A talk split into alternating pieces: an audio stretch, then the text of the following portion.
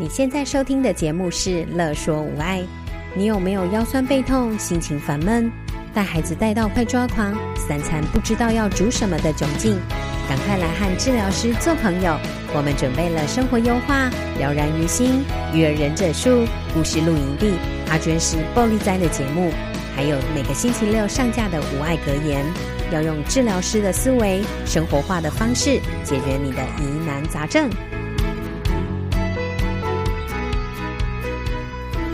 大家好，我是双宝妈职能治疗师何贵，欢迎来到育儿忍者术。嗨，大家好，我是荣誉医师，我又来了。有在收听育儿忍者术的大家呢，一定知道说，我我跟荣誉医师其实已经录制很多集了。在培养孩子学习不轻易放弃那一集呢，他其实就告诉我说，他想要分享他儿子的故事，可是就来不及分享。那一集呢，有讲到成长型心态。那成长型心态呢，就是在建立孩子不怕犯错。然后呢，知道每个人都是有潜能去学习东西的。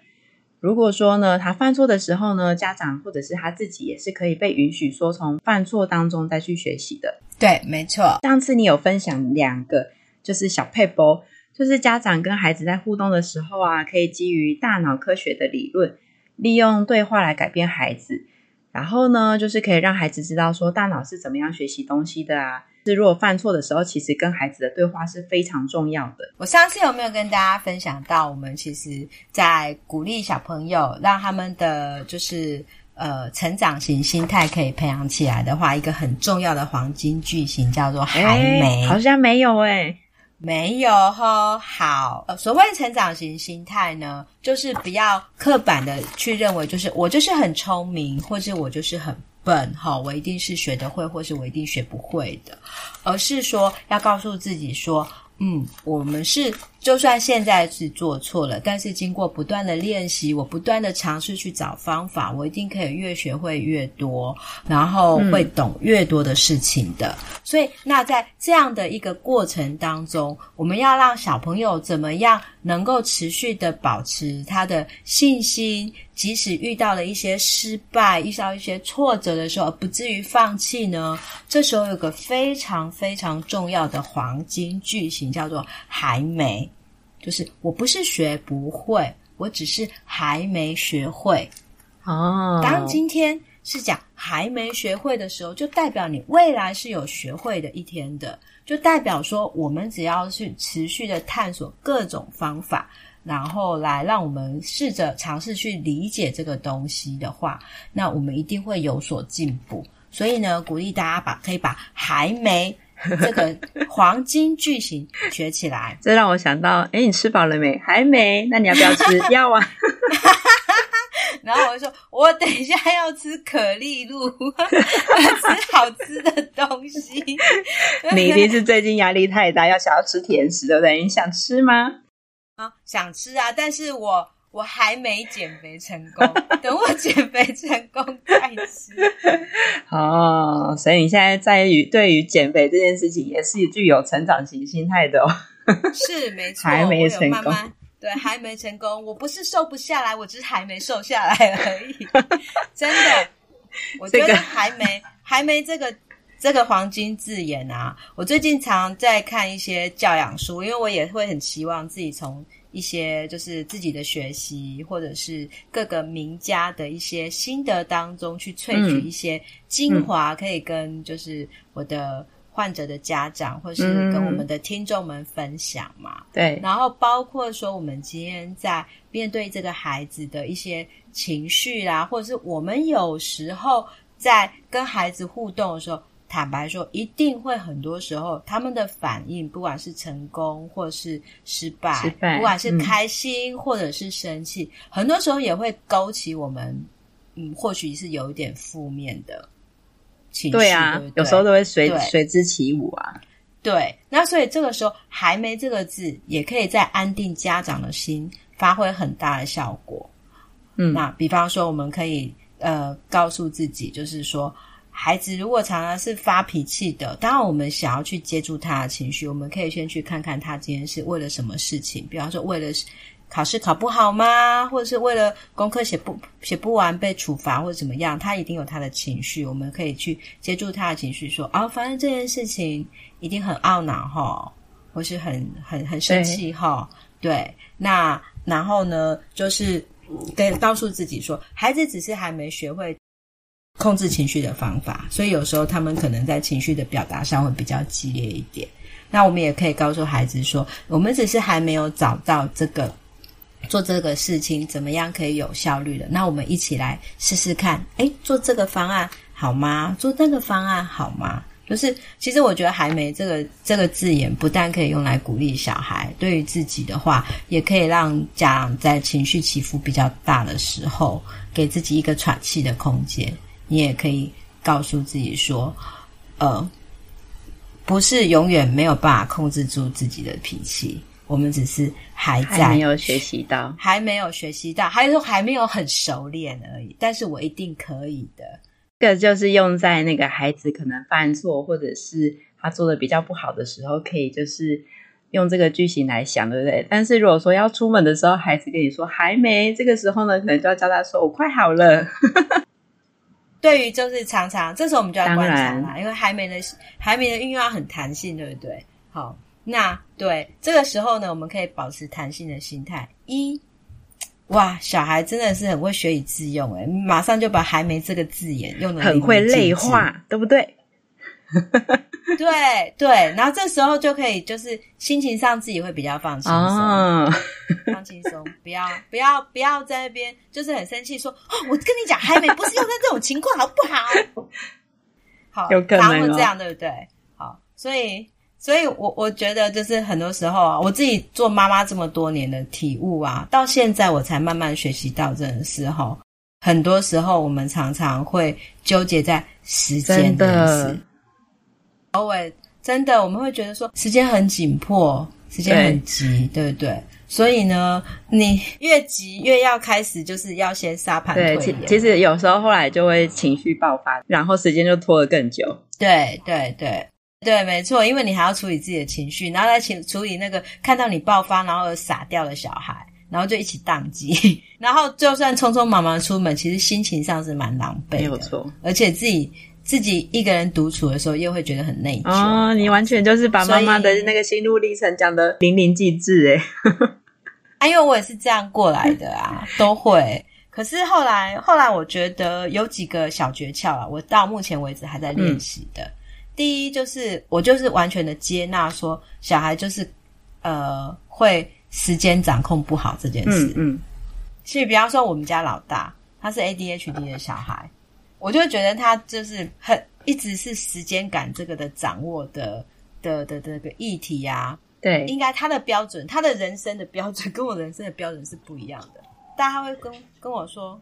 我不觉得很急呀、啊，我不觉得这件事情有有这样啊，对，然后就觉得就很很有意思。那这时候呢，我就觉得说，嗯，好，我们开始要去学习接纳，接纳每个人一定有他不同的观点，对对。那所以我就后来就练习到，对我这个我家老大，嗯。我如果觉得这件事情很重要的话，我会直接很明确的明讲说这件事情。比方说，我们一定要在几点几分之前出门，不然妈妈是一个很容易焦虑，然后开车就会很紧张的人。如果大家还想要保有自己的人身安全，请在几点几分我们要准时出门，这样子。对，就是对于一个他的想法跟你的想法之间。一定有不一样的时候，那我就接纳这个事情。我不要求我的小孩的想法一定要跟我一致，我尊重他有他自己的世界观跟时间观，嗯、但是我会明讲告诉他这件事情对我来讲很重要，所以我就会跟他说约定好一定要几点几分，然后我就跟他讲说啊，那可能我是不是在提早多久之前，我会先提醒你一下，这样子我们可以皆大欢喜，就是我就把这个原则。很清楚的，的意思是说，就是当当然，他跟你有一些就是必须要一起去处理的事情的时候，就是你会有时候会看事情的那个严重程，呃，就是重要程度，然后告诉他时间的部分嘛。那如果说像是他，你刚刚说要尊重他，是不是指的是说，对，当他可能自己的事情可能有很多项，然后优先顺序可能跟你的想法不一样的时候，就是我们呃可以试着去尊重他这样子。对，那我只会告诉他说，那我我会比较期待哪些东西是我妈妈心目中认为很重要的底线，你至少要做。然后呢，他就可能他也会告诉我说，哪些他觉得嗯，他也认同，是我们彼此去彼此去很坦诚。啊，其他的一些生活的一些读书啦，或者其他的那个，我就只会告诉他一个大方向，说，哎，你可能几点之前你要结束这个任务，然后你要睡觉。哦，可能超过几点你还没有结束你的，比方说你的使用电脑或者什么的话，那几点我会是我的强迫关机时间，这样类似像这样。可是这是因为他们比较大，所以就是慢慢的有学习一些时间管理的部分啊。对对对。那可是这样从小应该就要开始培养啊，不然他们到现在有怎么有办法去把一些可能作业啊，或者是他自己的休闲啊，把它安排好到。你强迫他关机之前结束，那他们怎么培养的这个时间感或者是时间管理？时间时间感，我的小朋友大概是从差不多小学的时候啊，我们就会先从几个面向来来来培养。比方说呢，像小学开始，是不是很多时候你要面对就是考试嘛，对不对？嗯，所以呢，我们。都会在就是一开始一学期的时候，哎，学校可能行事历下来了，我们就会跟他，我们就会跟他讲说，哦，哎，这个就是大致上要先抓一下，什么时候是月考的日期，就会有一个概念。然后我有时候就会开始去说，嗯、哇，我发现呢，你们大家都开学第几周的时候，就会、嗯、大概先有一个呃这个学期的规划的概念，然后再来的话，可能每一周，尤其是到月考前两周。因为我们之前会先讨论好，就是说，哎，对我们家小孩来讲，大概月考前多久要做一个好好的功课的复习是蛮重要的。那取得一个共识之后，我们就会说啊，OK，好，在两周要考试喽。那我们可能就是我们大概会有多少的范围呢？要多少的进度呢？哈，那就是周计划。嗯。然后再来的话。每天回家，我们大概会讨论一下今天有哪些事情要做呢？那我们几点要要要要睡觉？啊，几点要洗澡？那你想要用多少的时间可以做你的休息时间？所以每天回家的时候，我们会讨论一下今天的任务有哪些，然后大概要花多久的时间把它完成？那预计要用什么样的顺序？这个都是在那如果做不到的话呢？已经先说好了，可是执行的时候发现。可能有做不到，超过时间，所以 delay 到下一个，那怎么办？嗯，如果说第一次发生这样的情况的话，那我们可能就会跟他讨论一下，说，哎，为什么今天这件事情没有做到？好，当场嘛，就是当下，睡觉前，睡觉前，睡觉前会讨论一下，今天这样没有做到是为什么？再来就是有时候可能做事的顺序，我们可能就是我会有时候会让小孩就是先去做看看，然后再来跟他。分析说，讨论说，是不是他排的顺序要不要之后再调整？因为比方说，可能有我我，尤其是我们家老大这个 ADHD 的家伙啊，他就是做事有时候真的有时候会很很像无头苍蝇，他会觉得每件事情好像都很重要，然后想到某件事情他就马上要去做，他就不会去分轻重缓急。对、哦，比方说，可能 OK，老师今天。会可能呃，美劳课说，哎，小朋友，我们可能要准备什么什么什么材料？可是他这个东西可能是下礼拜或者是下下礼拜才教的，但是他可能会写功课写到一半，嗯、突然想到说，哦，对哦，美劳课，吼、哦，美劳课要准备什么？就不不不不不，花了很多时间跑去找那些东西，找来。那、啊、你不会阻止他吗？哈，你在旁边看到的话，那当然，如果有时候是我跟他，就是我陪他一起。做功课的情况底下，对，那我发现他跑的话，然后我会问他说：“哎，如果你你你你现在不是在写功课的时间吗？”他就说：“啊，老师，我想到老师交代说要知道做怎样怎样怎样的事情，这样子。”对，那我们就可能会提醒他说：“哦，那回来回来回来，现在是什么什么时间？”那你他说：“我可是我没有马上弄，我怕我会忘记。”哎。那我就会请他说：“来，你可以把它写在旁边的一张纸上写下来说，等一下功课写完要去做什么事情。那我们先把眼前的任务完成。嗯、啊，等这个眼前的任务完成之后，你再看你你刚刚想到的那些东西，那我们再来讨论那些东西一定要现在此时此刻马上做吗？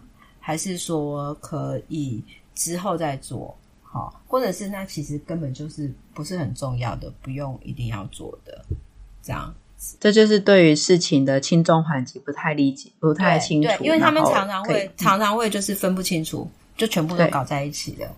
或者他他明明下礼拜要考试了，可他这礼拜跟我说，我一定要去跟同学做一个什么什么什么事情，这很重要，他是我的哥们，我一定要去跟他庆生什么的。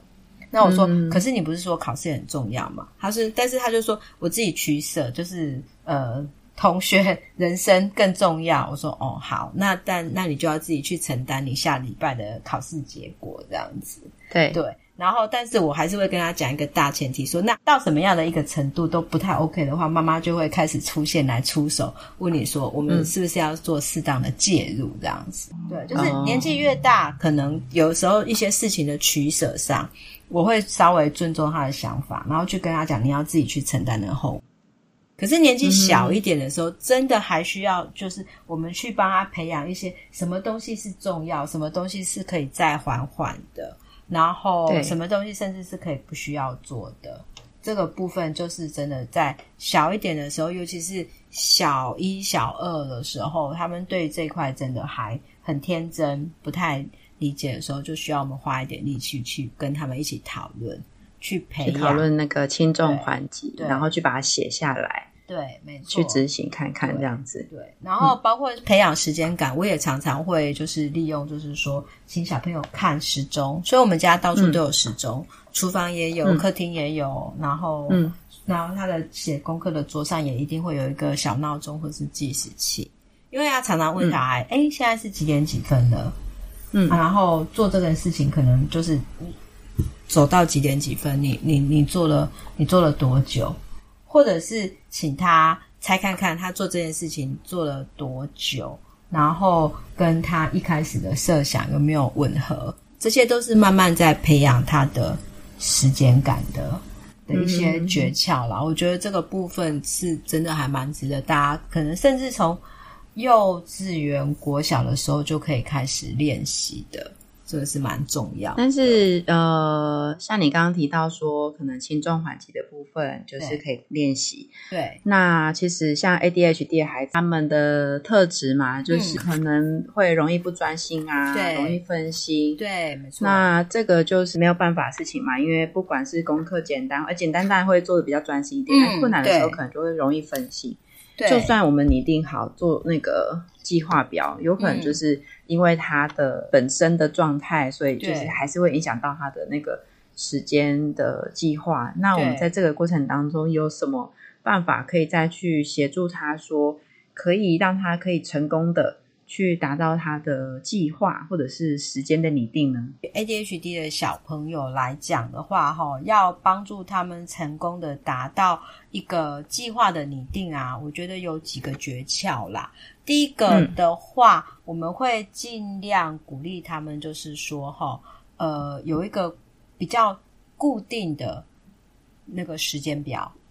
就是我们说所谓的叫做结构化嘛，嗯、什么时间、什么地点做什么事情，这件事情对他们来讲很重要。可是呢，这个什么时间、什么地点做什么事情的话，要一定要记得，就是是因人而异。为什么呢？因为就算同样都有可能 ADHD 困扰的小孩来讲，好了。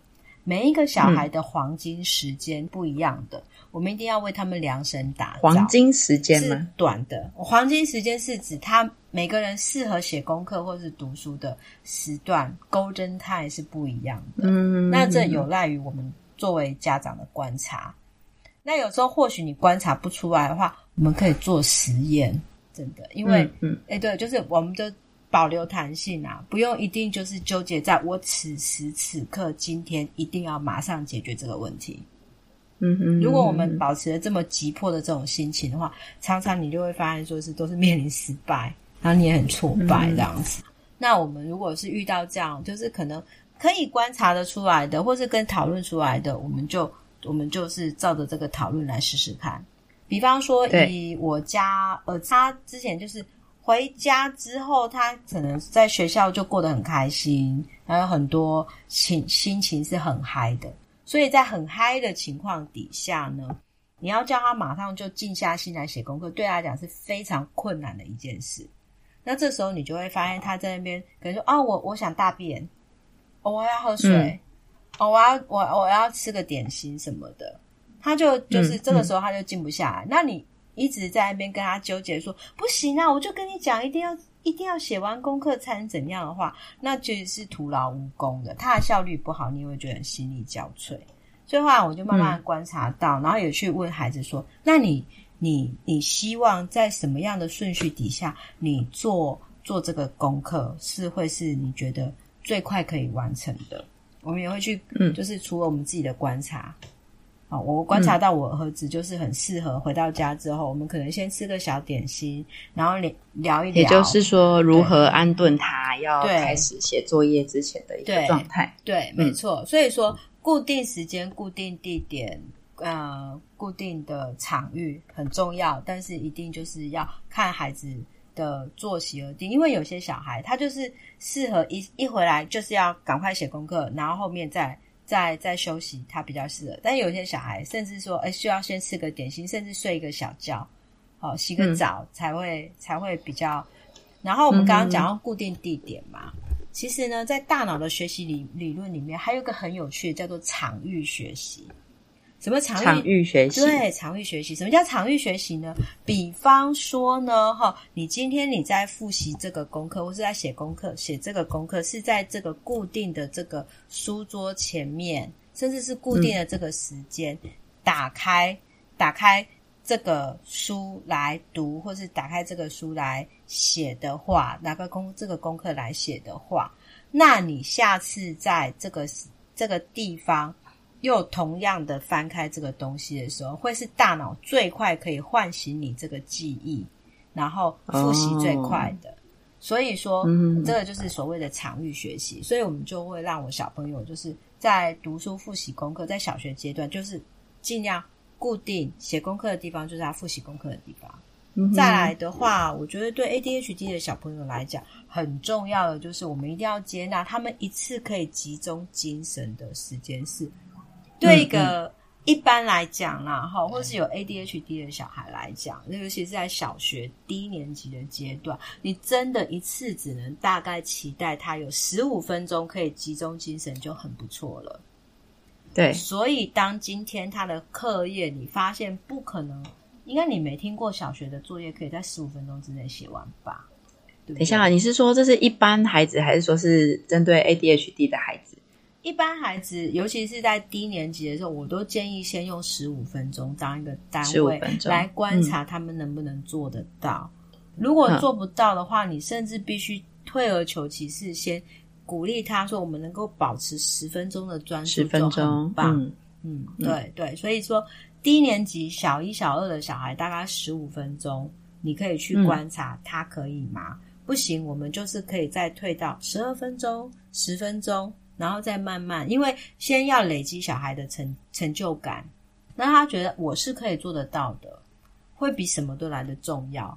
然后，如果说他真的可以十五分钟的话，我说哇，我发现你在这十五分钟之内真的很专注诶，好、哦，那你都一直埋头苦干的写，而且妈妈发现你在很专心的时候，你的嘴巴就会微微的撅起来。我只要看到你这个动作，我就知道你真的超专心，嗯、很投入。我觉得好欣赏你这个表情哦，就是告诉孩子可以给他一个回馈。嗯十五分钟我们达标了，嗯，那我们下次来挑战看看十八分钟怎么样？好，二十分钟怎么样？然后把它计时，这样。对对对对对，所以我也常常会利用计时器。嗯、有时候就是、嗯、现在手机是超方便啊，就是都有计时器。嗯、可是呢，我有我后来不太很喜欢用手机的计时器，我会另外买一个可爱的计时器，因为手机这件事情对小孩来讲真的是吸引力太大了。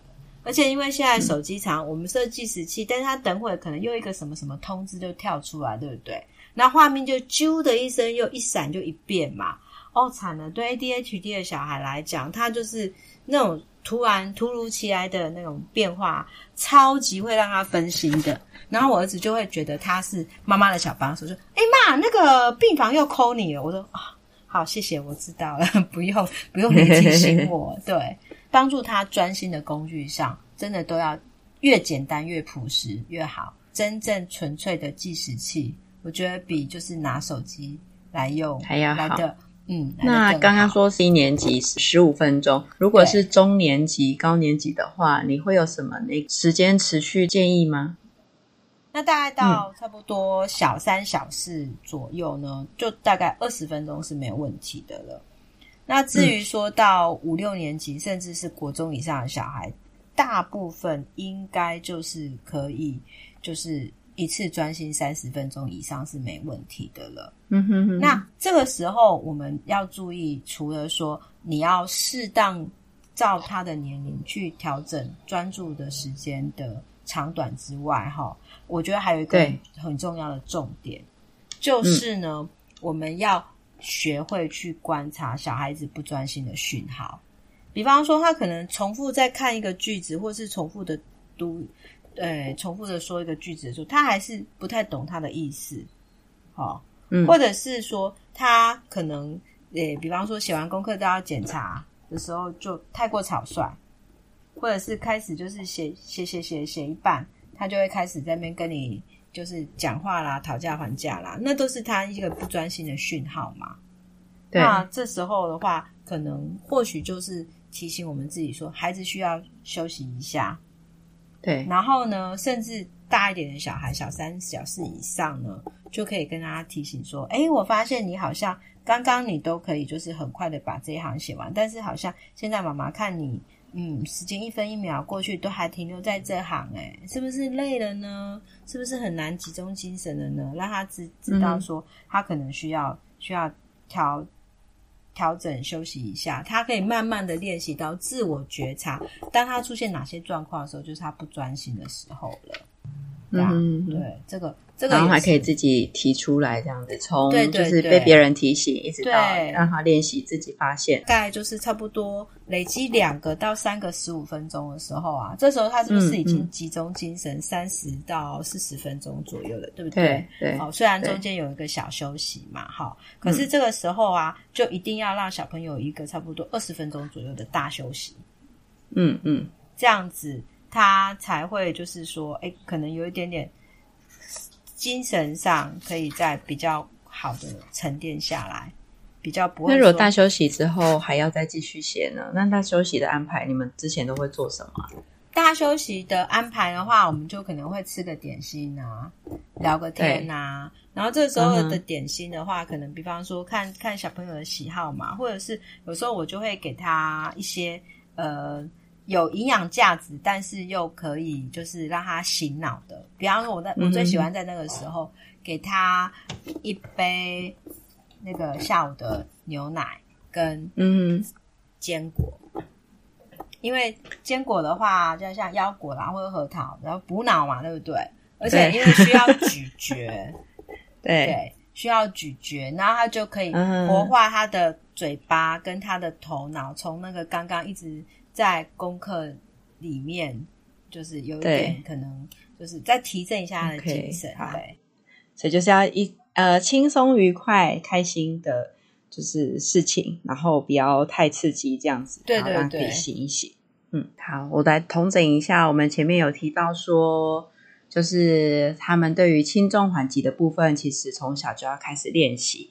那我们可以就是透过写下来啊，就是一些。视觉上的记录，让他们只记得说现在哪一件事情是最重要的。对，所以呢，就是在他们做一些比较重要的事情，或者是在写功课等等这些、嗯、呃作息的时候，我们就是把它列下来。嗯，中间有遇到他觉得很重要的事情，嗯、我们就先写下来这样子。对，那再来就是你说的黄金时间，黄金时间就是依照家庭或者是孩子最适合孩子的一个作呃作息的程序的安排，或者是调动。对那这个就是依照观察，或者是家庭的那个作息的部分，嗯，再来和孩子讨论，跟就是试试看。然后呢，就是如果真的开始在写作业的时候呢，在第一年级的时候，呃。大概就是十五分钟左右就要来一个小休息。对，那如果说是中高年级之后，可能就是二十，然后再来三十分钟这样子。对，去呃去观察他是不是会有分心的讯号。对，那如果说他可以这样持续的话，我们中间其实还是要有个五分钟的小休息，小休息。嗯，然后大概两两三个循环之后，就必须要让他大休息一下子，这样对不对？对，没错。突然想到，我之前看过一个那个。网红，对，他们住在英国，然后他们哎，因为英国国中之前好像会有就是很多很多的考试，如果他们有一个就学的目标，然后我就记得他们就是印象很深刻，有很多很多作业要做，然后很多复习呀、啊、什么要做，所以他们就呃玩了一个很有趣的方式，就是当小孩子如果完成了一个功课或者是完成了一个小目标的时候，对，他们就有那个。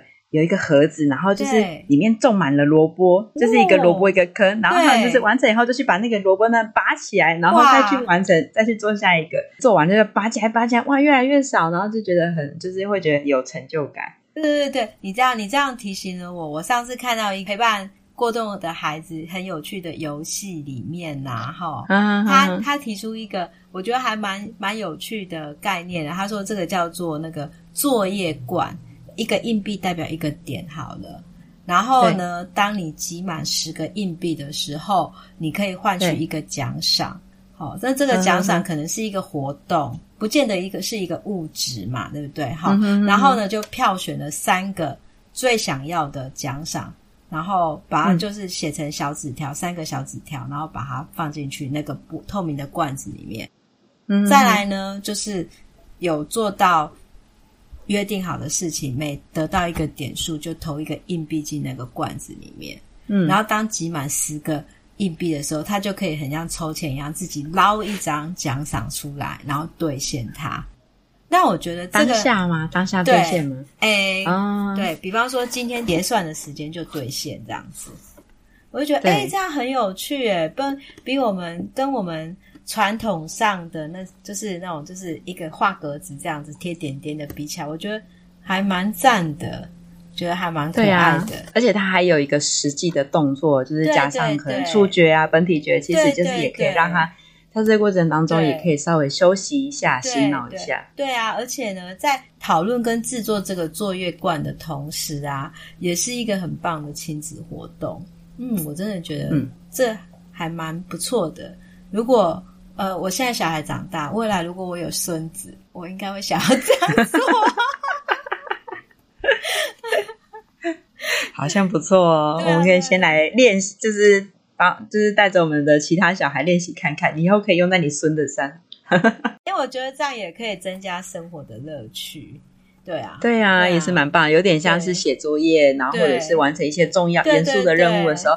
对，其实就是像在打怪一样。对，没错。所以我也曾经跟我儿子说：“哇，我觉得我们写作业好像就是在打怪一样。”当你和孩子就是幽默的对待，然后跟他这样子有点像是玩用玩的方式，然后去面对一些呃比较严肃的事情的时候，其实他们也会有一个就是想有更多的想象空间，然后他们就会比较有动力去做。对对对，好哦，谢谢你的分享。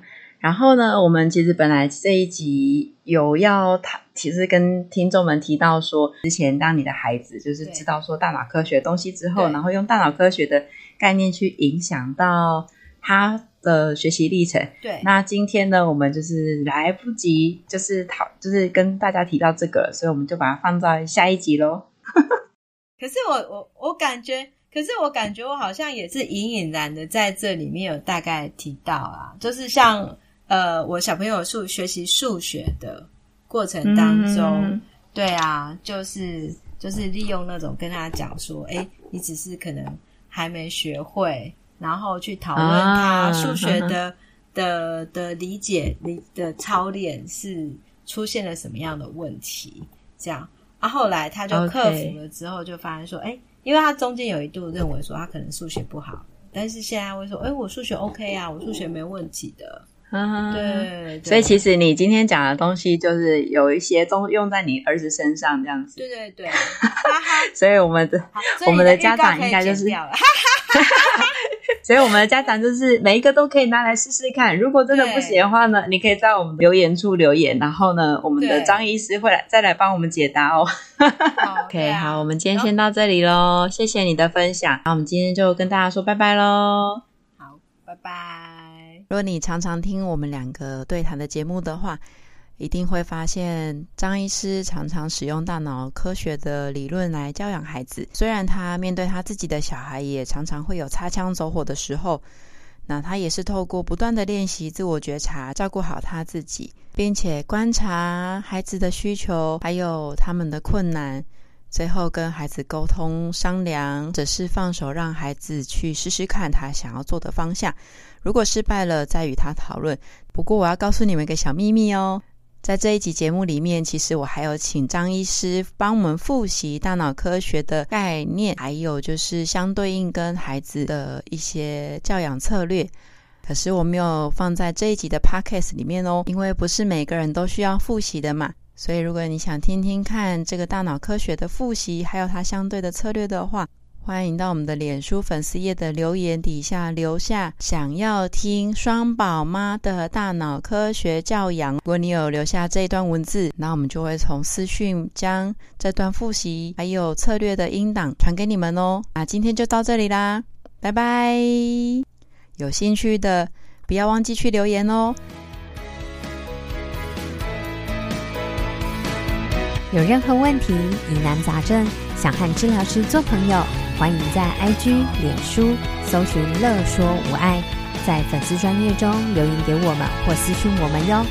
喜欢我们的主题，请帮我们按下五颗星，也可以小额赞助支持我们继续做节目哦。